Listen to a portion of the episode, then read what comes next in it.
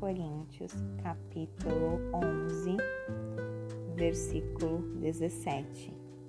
O que digo, não o digo segundo o Senhor, mas como por tolice, nesta confiança e de gloriar-me, vendo que muitos se gloriam segundo a carne, e eu também me glori gloriarei, porque suportais os tolos alegremente, sendo vós sensatos, porque sois sofredores e um homem. Vos devora. Se um homem vos toma, se um homem se exalta, se um homem vos fere na face, para vergonha minha o digo, falo como se estivéssemos enfraquecidos, mas naquilo em que alguém é ousado, falo totalmente. Eu também sou ousado. Eles são hebreus? Eu também sou. São israelitas? Eu também sou. São a semente de Abraão? Eu também sou. Eles são ministros de Cristo? Eu falo como um tolo. Eu sou mais.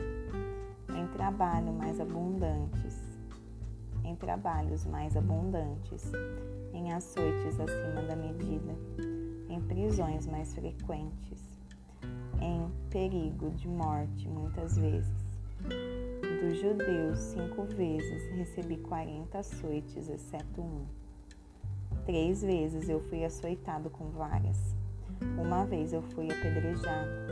Três vezes sofri náufrago. Uma noite e um dia passei nas profundezas.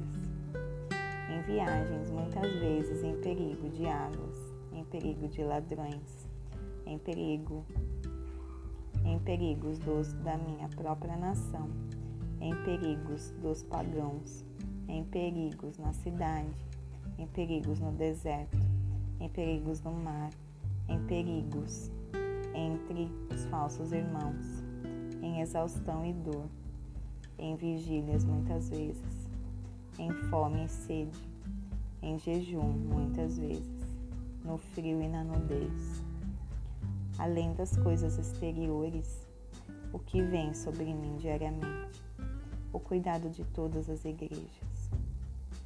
Quem é fraco? Eu não sou fraco? Quem está ofendido?